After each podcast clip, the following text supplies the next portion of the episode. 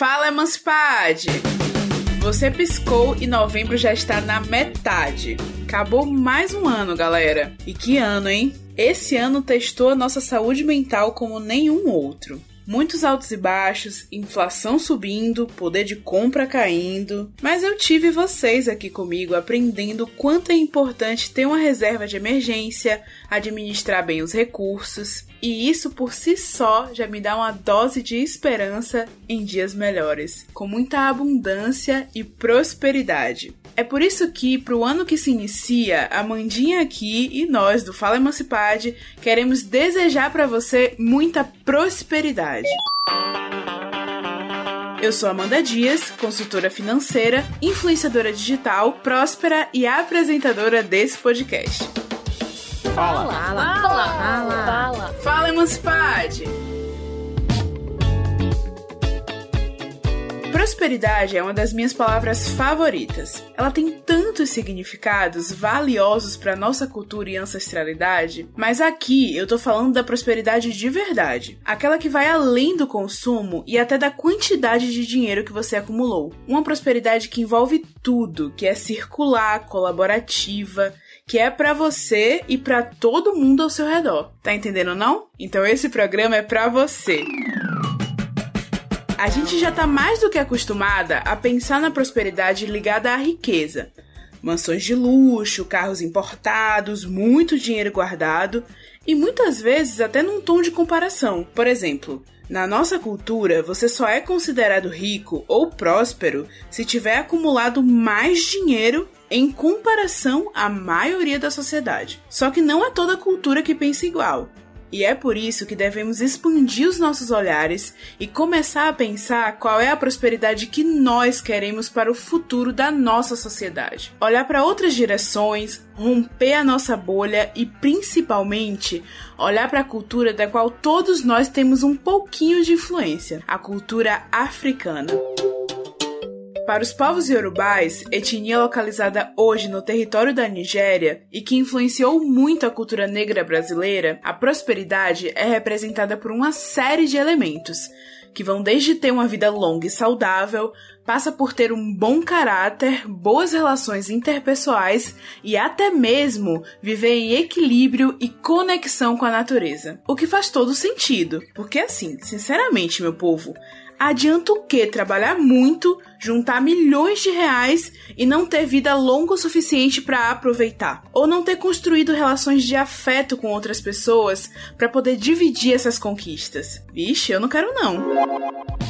A prosperidade, segundo esses povos, deve sanar suas necessidades, as necessidades da sua família e todo o resto deve circular pelos setores importantes para que toda a sociedade possa estar em equilíbrio e em movimento para o futuro. Ter prosperidade é tão importante que os povos iorubanos transformaram ela em uma deusa e ela se chama Adje, a deusa africana da prosperidade. E a sua função é ensinar o ser humano a fazer, ter e gerir dinheiro. E tem até um ditado iorubá que diz assim: prosperidade é saber gerir bem o que se tem. Então, minha gente, vamos aprender a cuidar do nosso dinheiro para que a gente possa viver bem, com qualidade de vida e alcançar tudo aquilo que nos faz sentir felizes e prósperos.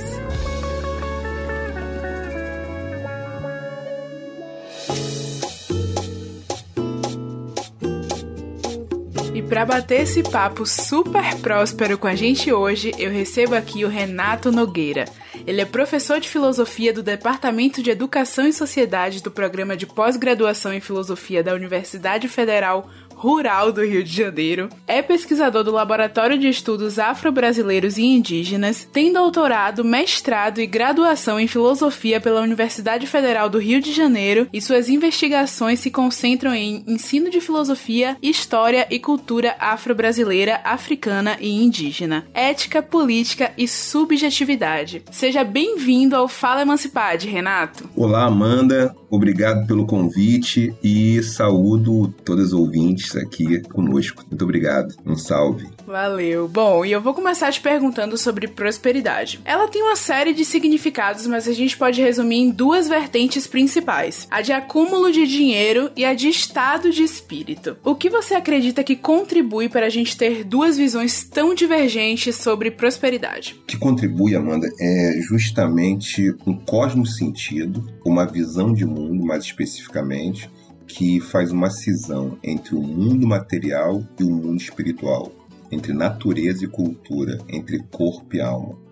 Aí, nesse sentido, é como se tivessem duas dimensões, uma dimensão material que comporta né, o espaço, o tempo, e uma dimensão não material que não é submetida ao tempo. E aí, por essa razão, a gente vê essas duas como se fossem duas coisas distintas e separadas. É por esse motivo uma visão de mundo, um horizonte cultural que faz com que a gente separe a natureza da cultura, o corpo da alma, a matéria do espírito. É, eu li num livro que o livro se chama Racismo e Sociedade de Carlos Moore, que traz um pouco dessa história do racismo e como surgiu, né, como foi essa, esse surgimento das matrizes culturais divergentes dos povos melanodérmicos e leucodérmicos. E aí ele fala muito sobre como esses povos se desenvolveram em regiões muito diferentes, em uma região mais abundante de recursos naturais, de recursos necessários à vida, e uma outra região mais escassa desses recursos. Então, muito gelo, dificuldade de plantar, a necessidade de caçar o seu próprio alimento e com isso mais competição. E aí, a gente tem hoje, né, como descendente dessa cultura da escassez, a gente tem o capitalismo, que herdou muito desses muitos desses valores dessa cultura de escassez, né, que é alta competitividade por recursos básicos, essa questão da desigualdade social e econômica, a alta competitividade, né, por emprego, acesso à saúde, educação, moradia. E aí, eu queria conversar com você, você citou um pouco sobre essa diferença, né, a separação do nosso corpo material, do nosso corpo espiritual e dessas duas dimensões. E eu queria falar um pouco como você avalia os impactos de cada uma dessas essas vertentes, né, de enxergar a prosperidade para a nossa sociedade? Eu gosto de pensar, a grosso modo, a gente pode colocar duas categorias de análise, né, ou dois conceitos em termos mais filosóficos. Dois conceitos. A gente pode falar em sociedades cosmofílicas e sociedades cosmofóbicas. Então, a partir daquilo que o Carlos Moore trabalha, que é muito apoiado também no Sheikh Anta Diop, do Diop justamente trabalha com essa noção de berços civilizatórios, pensando também com aqueles estudos é, que o antropólogo Perry Clastres fez no Brasil com povos, é, povos indígenas, povos originários, e aquilo que os povos originários dizem sobre eles próprios, né? aquilo que Ailton Krenak, Daniel Munduruku, Sandra Benites, tantas outras e outros têm trabalhado, aquilo que o Antônio Bispo dos Santos trabalha, o Nego Bispo, então, todas essas referências, Mãe Estrela e Oxóssi, elas nos ajudam a compreender o seguinte: tem sociedades que são mais cosmofóbicas, porque elas separam, como elas separam essas dimensões e, tão, e operam numa lógica da escassez, que é uma lógica que está montada num certo horizonte de uma concepção de espiritualidade que não há lugar para todos irem para o paraíso.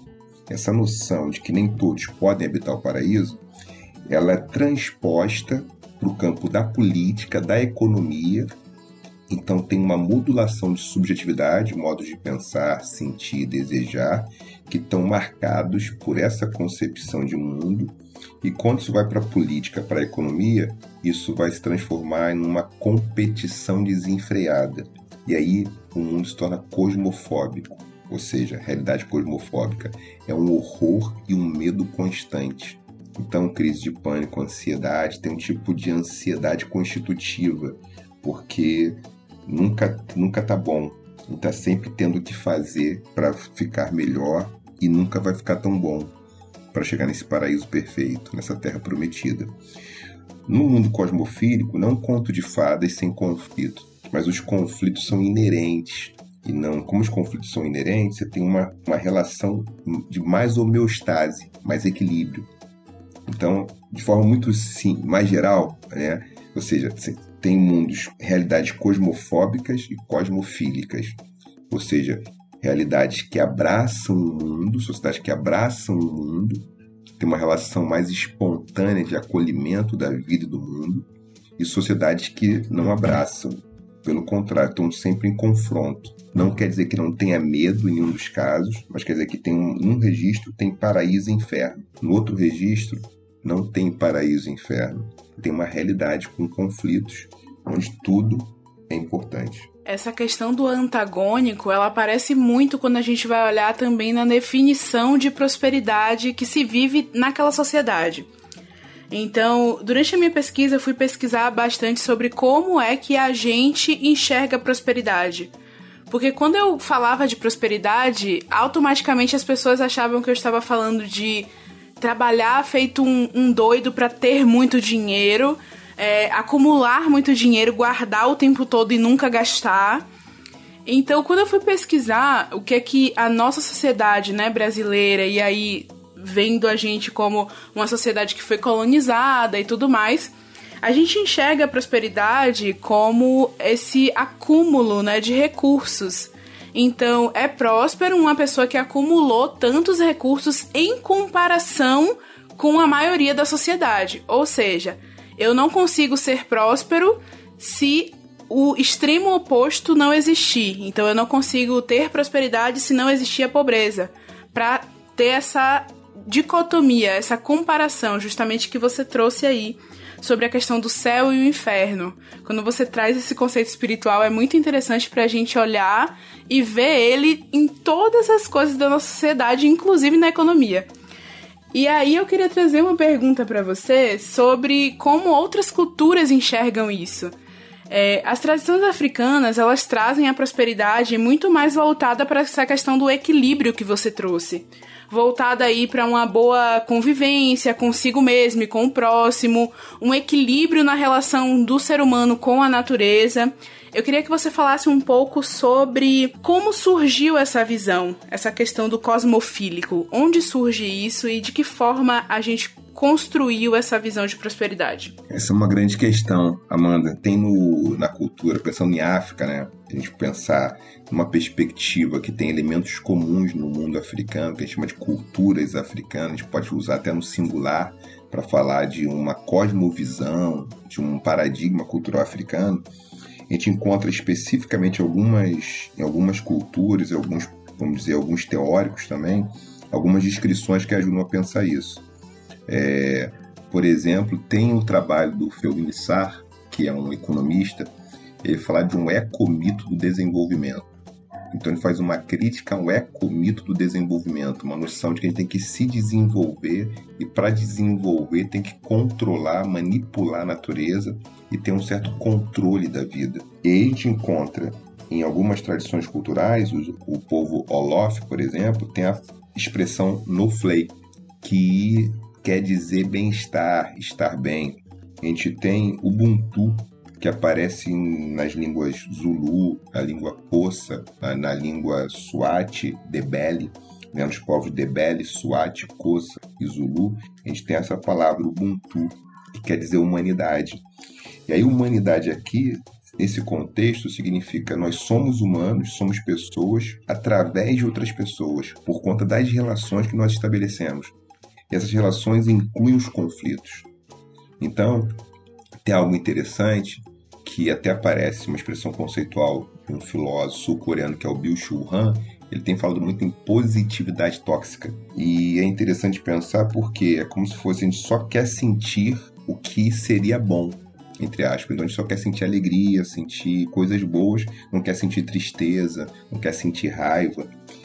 E aí isso cria um problema, porque vai ter um recalque de algumas coisas que vão voltar. Então, diria que algumas culturas tradicionais africanas, isso é muito marcante, muito presente, também está muito presente em várias culturas dos povos originários, dos povos indígenas aqui no continente, aqui na América, é, eles operam é, sem desconfiar dos próprios sentimentos. Ou seja, tem, é muito frequente que nessas culturas tem essa ideia de não desconfiar dos sentimentos o que não significa um paraíso terrestre, nem uma ideia romântica de um amor incondicional. Pelo contrário, é possível, inclusive, a raiva. A raiva é uma emoção legítima, porque a raiva também nos ajuda a reconhecer o nosso limite e o limite da relação com o outro. Então, tem uma coisa muito interessante que é uma ideia de humanidade. Então, acho que é isso. É um algumas tradições culturais, elas têm uma elas não se separam da natureza no sentido que elas mantêm uma conexão e um certo diálogo com o mundo, com a natureza, para poder não perder também a sua própria natureza, a sua própria condição humana. Se enxergam como parte desse todo, né, dessa natureza. E eu percebo que assim como no mundo ocidental, onde a gente vive hoje, a gente requer muito essa separação do mental do sentimental, sabe? Como se eu fosse racional em um aspecto da minha vida, como trabalho, finanças, relação com o dinheiro, e eu fosse e eu tivesse a permissão, entre muitas aspas, de ser sentimental no, no convívio com a minha família, com meu companheiro, com a companheira. Só que quando a gente vai olhar para uma boa gestão financeira, você não consegue fazer uma gestão financeira sem considerar o seu emocional naquele momento, seus sentimentos, como é que estava a sua cabeça. Então essas coisas não estão, não é possível ter essa separação. E quando a gente olha para essas culturas, a gente vê que eles não separam, eles admitem aquilo como parte do todo. E isso é muito importante. Tudo isso que você falou também de do ecomito do desenvolvimento, né? Como se só fosse possível se desenvolver, progredir, fazer dinheiro e lucrar se você tiver uma relação nociva com a natureza. Mas como é que a gente pensa isso a longo prazo, não é? Porque eu percebo que essa boa relação com a natureza também garante uma abundância a longo prazo. Porque se eu tenho uma boa relação com a natureza, se eu cuido bem do solo, eu sei que aquele solo vai é, fertilizar minhas sementes e vai me dar alimento durante todo o ano. Se eu não tenho essa relação, eu vou sugar aquele, aquele recurso natural e uma hora ele vai acabar. Então realmente ele será escasso. Eu queria, assim, eu queria que você desse pra gente é, uma noção, assim, geral de quais são os principais pontos de aprendizado sobre prosperidade que as tradições africanas e os povos tradicionais nos deixam. Mas tem uma coisa que das mais interessantes, que é a própria concepção de conhecimento. Nos meus estudos que eu tenho percebido. O que a gente fala, chama que é conhecimento? A gente fala conhecimento é uma relação entre um sujeito e um objeto, entre um sujeito que conhece e o objeto que é conhecido. Então a gente vai investigar o corpo humano, investigar a sociedade, investigar o Estado, investigar uma, uma molécula, uma bactéria, um vírus. O objeto de conhecimento, o objeto a ser conhecido. E tem as devidas ferramentas conforme aquela área da ciência né? tem suas ferramentas, tem os, né, é, os seus recursos para poder analisar aquele objeto. Como é que eu percebo aquilo que o Ailton Krenak tá, tá, nos fala, aquilo que o Nego Bispo nos fala, que a Mãe Estrela de Oxóssi nos, nos, deixou como legado, e inúmeros intelectuais né, do continente africano também, que, como Mogobe Ramos e Subon Fusomé, como eu percebo, conhecimento é uma relação entre sujeito, uma relação entre pessoas. Se a gente for pensar como os ticuna, o povo ticuna se relaciona com a árvore, quando ele quer conhecer uma árvore, ele não trata a árvore como objeto, trata a árvore como gente. A árvore é um sujeito. O que isso quer dizer? Imagina que na cultura africana tradicionais, no mundo Yorubá, por exemplo, água, as águas têm nomes. Oxum é o nome de água, Iemanjá é o nome de água. Então, eu tenho uma relação, preciso compreender os desejos da água para conhecer o que é água. A água, a água nos diz algo. Vou dar um exemplo. Os rios dizem alguma coisa. Os rios têm um fluxo natural. Se eu vou e monto uma cidade, mudo o fluxo do rio, corto as suas fontes, corto um afluente necessário para ele, esse rio vai estar soterrado em algum tempo e quando chover naquela cidade que foi soterrada de asfalto impermeável, vai ter enchente. Porque eu não escutei como é que a cidade quer funcionar. Não foi, não, a gente não teve escuta para o desejo, porque o conhecimento é uma relação de sujeito e objeto. E o objeto não tem desejo. O objeto não tem necessidade. Se a gente entende conhecimento como uma relação entre sujeitos, eu estou aqui já antecipando aqui um texto meu que deve, né, eu estou falando escrevendo sobre isso. E aí muda, porque se eu escuto a floresta, eu não posso cortar certas árvores da floresta, que é aquilo que é um impacto ambiental. Percebe? Eu não posso mudar o curso de um rio. Se mudar o curso de um rio, vou matar vários, vou matar a biodiversidade. Então, a grande sacada desses de, de, algumas culturas, algumas teorias é isso, é conhecimento é uma relação entre sujeito, uma relação entre pessoas. Por isso que Ara é nome, é o nome de água, porque ela, ela nos diz alguma coisa. Por isso que a Bolívia tem uma constituição plurinacional, onde tem um capítulo que são os direitos da natureza. Ou seja, árvore tem direito, montanha tem direito. Isso pode parecer desfocado da realidade, mas pelo contrário, não é real acreditar que só existe um sujeito no planeta, que é o sujeito humano. E eu percebo isso, inclusive, dentro dos espaços tradicionais é, de terreiro, os, as comunidades quilombolas, que ainda preservam um pouco desses valores, no sentido de reconhecer que uma planta tem vida, que uma planta tem energia, que aquilo contribui para o funcionamento equilibrado daquela comunidade. E eu queria te perguntar se é possível aplicar esses conceitos no nosso dia a dia, na nossa vida. E de que forma a gente pode colocar isso em prática para fugir dessa lógica de que para ser feliz, para ser próspero, é preciso ter muito dinheiro e trabalhar loucamente para acumular esse dinheiro. Então, a gente para aplicar esses conceitos no dia a dia, eu acredito que a gente precisa fazer, obviamente, uma certa reforma política.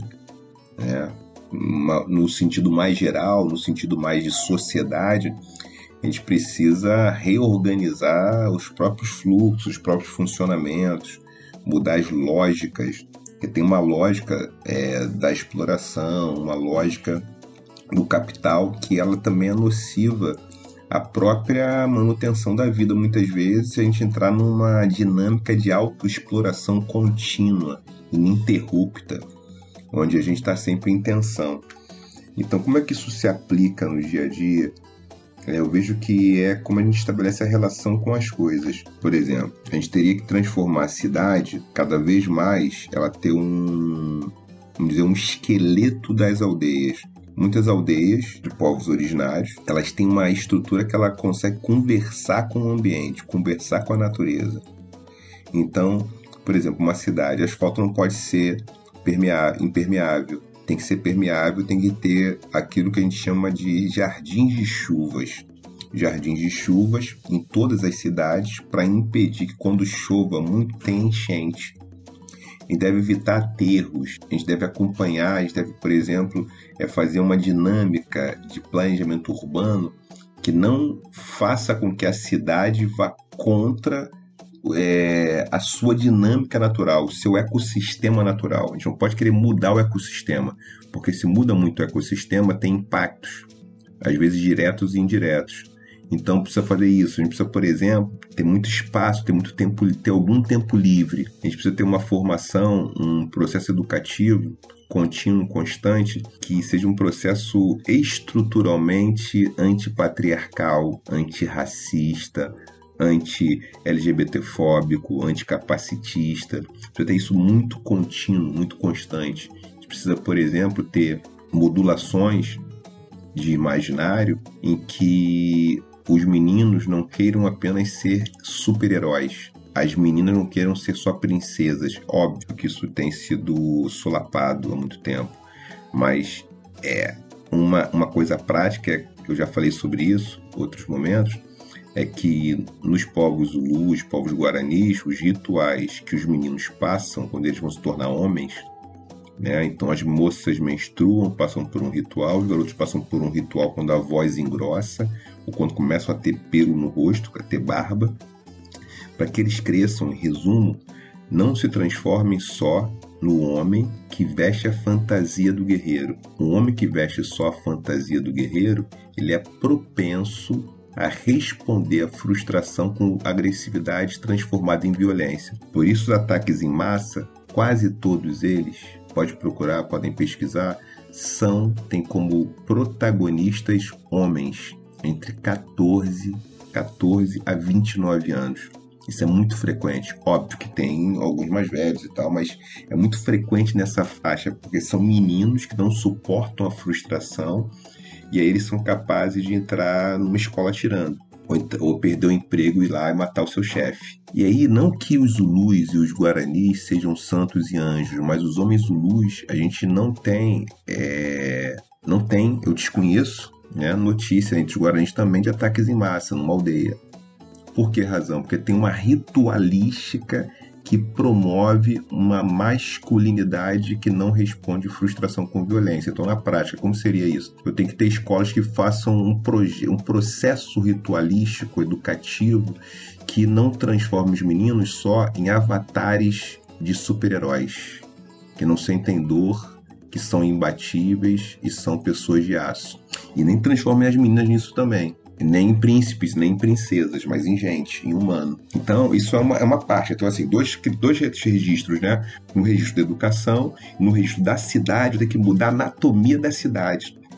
A anatomia da cidade tem que ser mais verdejante, todas as cidades.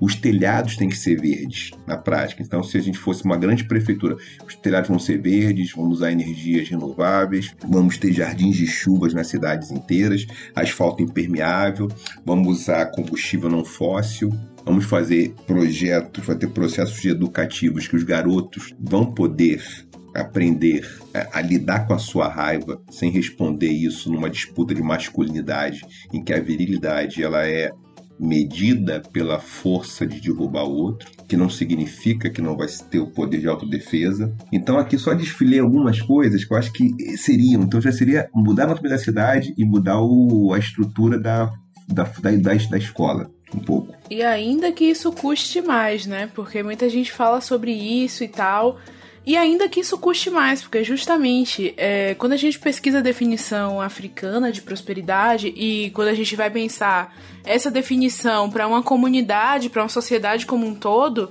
a definição é a seguinte: que prosperidade de verdade é quando os recursos eles suprem a necessidade da sua família é, suprem a sua necessidade, a, a, do seu clã, né, da sua família, do seu grupo, e todo o excedente ele é investido em lugares e, e postos estratégicos daquela comunidade ou daquela sociedade, para que ela em si possa ter equilíbrio. Porque dentro dessa definição, inclusive, fala-se muito sobre acúmulo que o acúmulo desses recursos na mão de poucas pessoas ele causa um rompimento com o movimento de futuro dessa comunidade. E trazendo aí para uma perspectiva mais pessoal, né, trazendo aqui mais para uma perspectiva palpável, é, é óbvio que você acumular muito dinheiro na mão de poucas pessoas causa uma ruptura com o futuro. Por quê? Como é que eu posso pensar no futuro dessa, dessa sociedade, dessa comunidade, se eu não tenho o que colocar na minha mesa para comer hoje, por exemplo? Porque a gente hoje tem um conjunto de, de bilionários no mundo que juntos a fortuna deles sanaria a fome da outra metade do planeta. Então, assim, é, é esse nível de acúmulo que a gente está discutindo aqui, né? Um acúmulo que realmente ele é nocivo para o equilíbrio e para o futuro dessa comunidade de humanos. Vocês que me acompanham já sabem que eu adoro uma história, né? Não tem nada mais sábio do que a vivência de alguém. Então, para deixar o nosso podcast ainda mais rico, me conta aqui a sua história. É só falar comigo pelo WhatsApp no número 71999141970. Tô te esperando.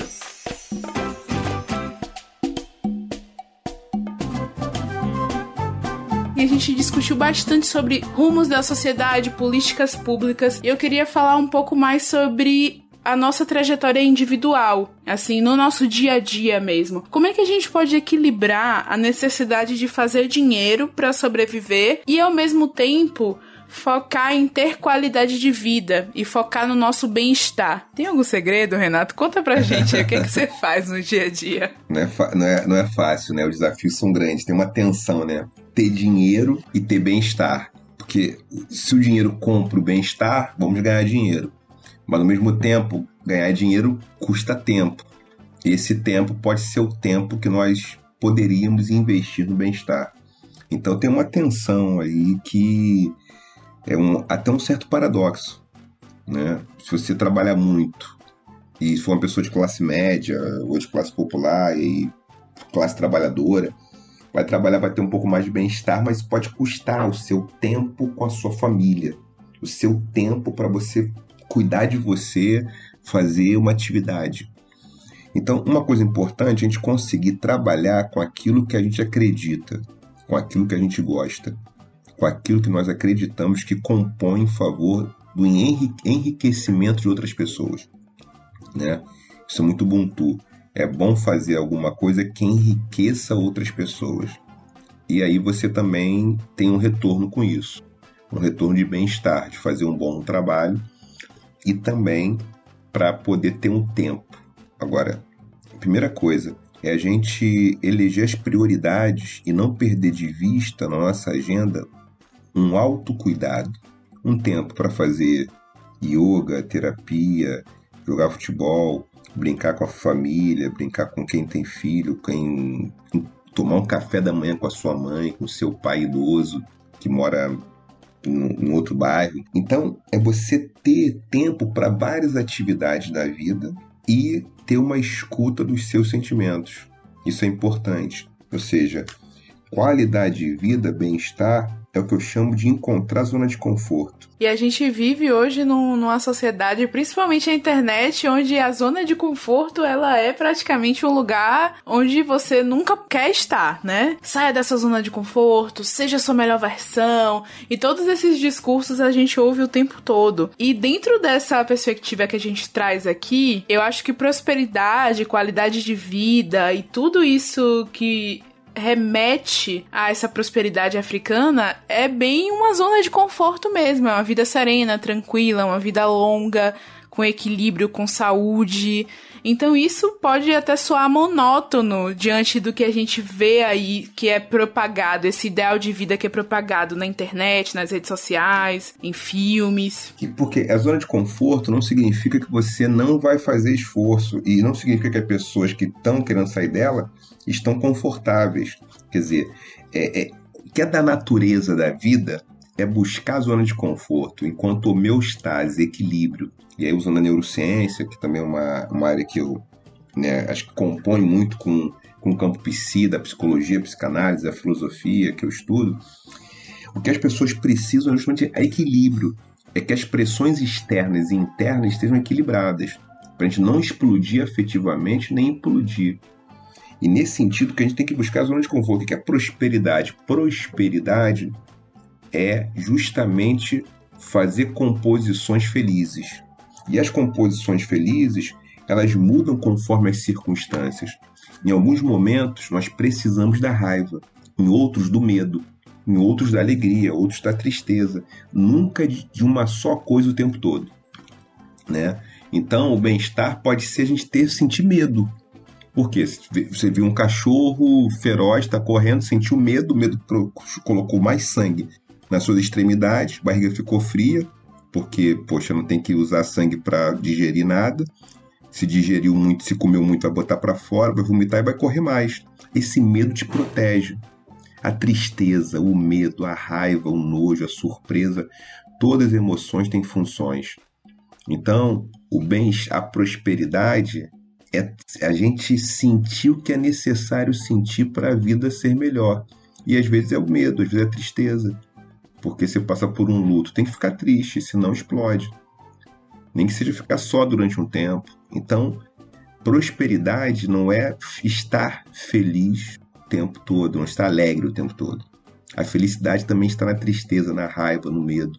Então, essa, essa é um pouco as teorias que eu tenho estudado, que eu tenho trabalhado, tenho conjecturado, é de que o melhor da vida, a grande prosperidade, é a gente fazer os encontros necessários e saber separar o que a gente precisa, o que a gente deseja, o que a gente quer. E saber em cada momento o que é mais importante. Às vezes tem que apostar no desejo, outras vezes tem que apostar no querer, outras só na necessidade. Nunca pode ser, nunca é a mesma, é uma coisa só o tempo todo. Então acho que esse é o desafio, sabe? E esse desafio é que vai dar o meu o equilíbrio a gente precisa de água, de comida, não só de comida, de arte. A arte faz uma neoplastia no nosso cérebro, né? O cérebro fica mais interessante, faz mais conexões. A gente for alimentado de arte. Os estudos, alguns estudos mostram isso, né? Alguns estudos mostram que o coração, mais da metade do coração é neurônio. O coração também pensa. Então, eu acho que prosperidade é isso, a gente ser capaz de estar em conexão com os nossos sentimentos.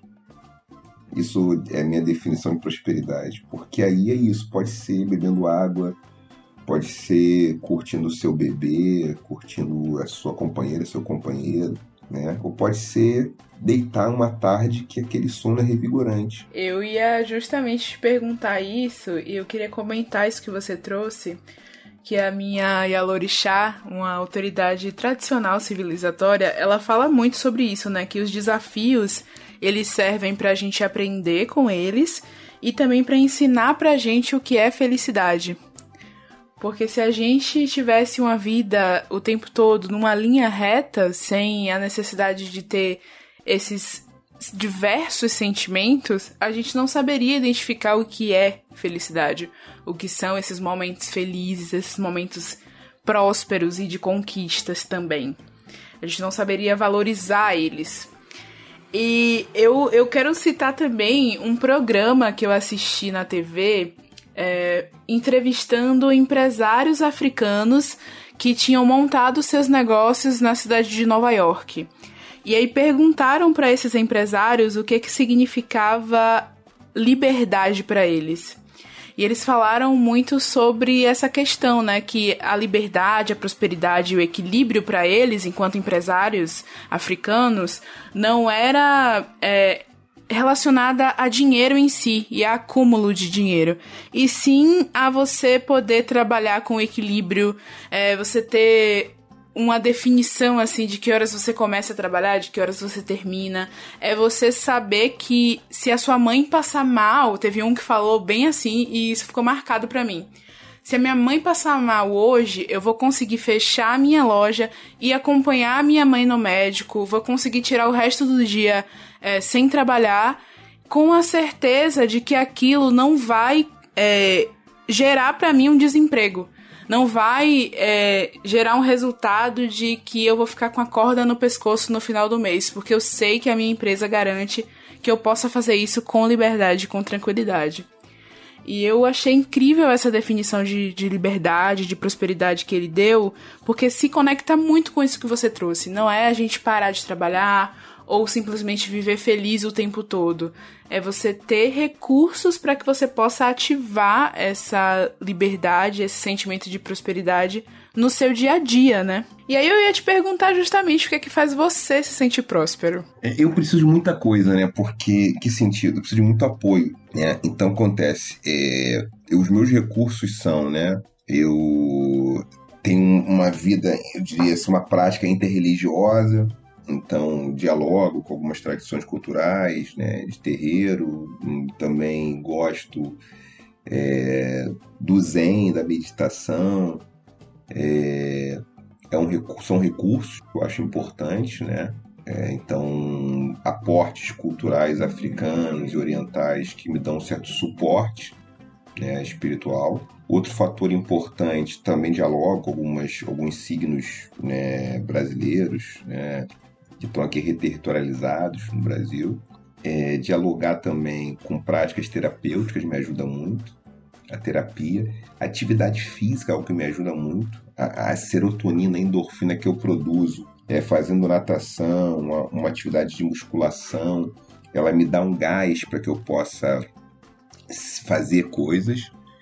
É, às vezes, por exemplo, ter um, um debate franco, né? aprender sobre afeto no meu casamento, com as minhas filhas, né, com, com meus parentes, na relação com as minhas tias, com a minha mãe. Então, no meu trabalho, com a responsabilidade de conduzir meu trabalho. Então, essas coisas me. A pergunta né, que me torna próspero, que me faz me sentir próspero, né? Eu fico, me sinto próspero quando eu estou com bem-estar diante de qualquer situação Estou é, equilibrado, tenho homeostase, mesmo no medo, mesmo na tristeza, mesmo na raiva. É aprender a me permitir sentir a raiva, sentir o medo, sentir a surpresa, sabe? Não ficar, não ter medo da minha humanidade. Eu acho que é isso. Não ter medo da minha humanidade é o que me faz ser próspero, o que nos faz, né? Então não sei se sou eu, mas me parece que a prosperidade ela tem relação com a gente não se tornar uma fantasia, não se tornar é, um personagem na nossa própria vida, mas ter espaços para nossa própria intimidade.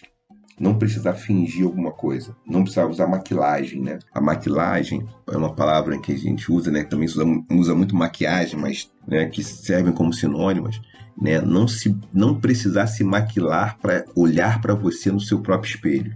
Acho que isso é prosperidade para mim. Ou seja, você ser capaz de dizer para você o que você realmente é, o que você realmente sente. E ter territórios em que você pode ficar nu, ficar desnudo para poder fazer isso, sabe? Não precisar fingir ser quem você não é. Aí isso teve com a prosperidade. Você não precisa mentir para si mesmo. Isso ajuda bastante. Para aprender como se sentir próspera no seu dia a dia, primeiro você precisa saber o que é prosperidade para você. E para te ajudar, eu trouxe aqui uma ferramenta chamada fotografia financeira. Mas para tirar essa foto junto comigo, você precisa vir com a mente e o peito aberto, porque hoje a gente vai deixar a imaginação rolar solta. Vamos lá? Para esse primeiro momento, a gente vai definir o que é prosperidade para você. Então feche os olhos e se concentre apenas na minha voz. Quando você pensa em prosperidade, qual imagem vem à sua cabeça? Imagine que agora você se sente rica. Quais são os elementos que aparecem nessa imagem mental? O que te faz sentir rica? Agora, abra os olhos e reflita. Quais foram os resultados desse exercício? Pegue um papel e descreva as suas sensações. Desenhe a imagem que veio à sua cabeça.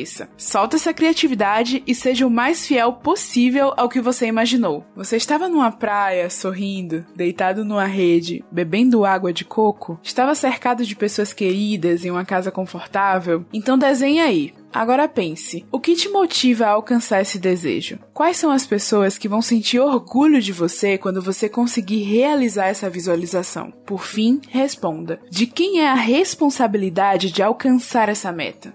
Acertou se você respondeu que a responsabilidade é sua.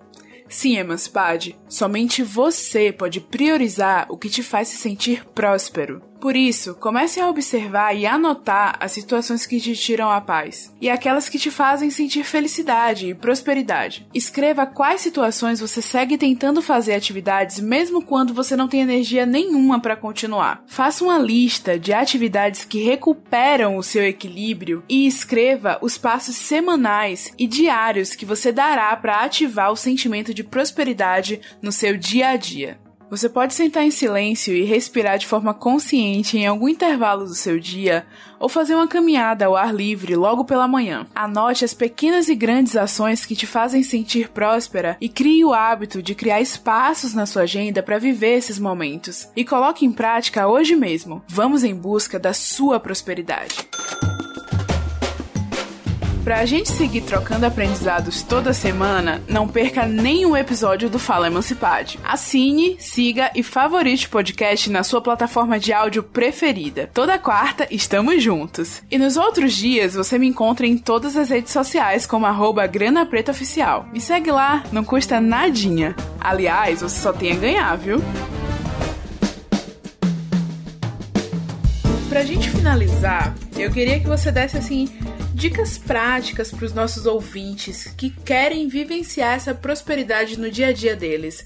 Qual é o passo a passo assim que você recomenda pra gente? Pode começar por uma atividade física que você goste. Isso vai te ajudar a ter mais conexão com o seu corpo. Pode ser a pessoa fazendo exercícios mindfulness, por exemplo, de meditação transcendental, algum, algum tipo de exercício de conexão. Pode ser fazendo terapia. Então, tem que ver o que a pessoa precisa mais naquele momento. De repente, ela vai ter mais bem-estar físico, porque ela tá, tá com não está sentindo bem. E aí ela começar a fazer uma caminhada e fazer uma musculação ela começa a se sentir melhor e dali começa a partir para outras atividades, outras coisas.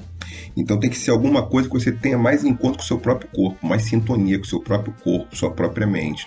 É, pode ser Hatha Yoga, pode ser Kemiti Yoga, pode ser musculação, pode ser crossfit, terapia, terapia em grupo, pode ser ter um encontro né, um encontro de auto-intimidade através de um certo recurso com espiritualidade. Então, Pode ser você participar de uma roda de grupos de ajuda, Né? Então, qualquer uma dessas atividades vai te ajudar a fazer esse percurso.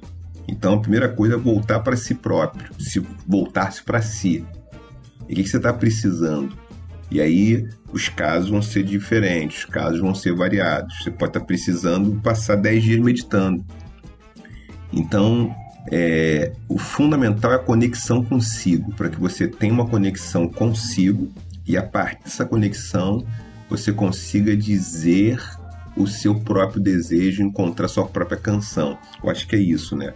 Para poder, talvez, a resposta mais redonda possível é aquilo que a Sobon Fusomé ensina, que os povos da Gara fazem, né? Quando uma pessoa nasce, ela nasce com uma canção uma canção que a mãe ouve da própria criança antes da criança nascer, conta para o pai, para as parteiras que vão receber essa criança, e essa canção persegue a pessoa a vida inteira, quando ela faz coisas boas ou coisas ruins, e até na hora do seu funeral. E essa canção diz muito da intimidade dessa pessoa, do seu lugar no mundo. Então acho que é muito isso, encontrar o seu lugar porque todas as pessoas têm um lugar. E aí, quando a gente encontra o nosso próprio lugar pra gente, isso acaba ajudando bastante a uma vida mais próspera uma vida mais equilibrada, com mais harmonia. Maravilha, incrível. Agora eu queria te agradecer por estar aqui. Queria que você deixasse também as suas redes sociais para a gente poder te acompanhar. Poxa, muito obrigado. Então, você me encontra sempre Nogueira, Nogueira sem o I, né?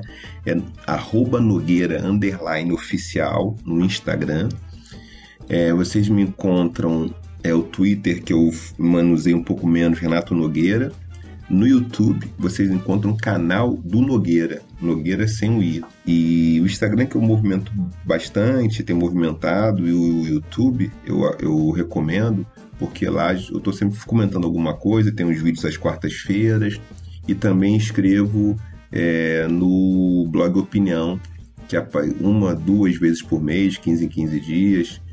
É, escrevo por lá e também escrevo num, num blog sobre do Instituto Alana, sobre infância, também uma vez por mês ou duas vezes por mês. Então, pelo Instagram, tudo aparece um pouquinho lá no Nogueira Oficial. Aguardo vocês por lá, arroba Nogueira, underline oficial, Nogueira sem I.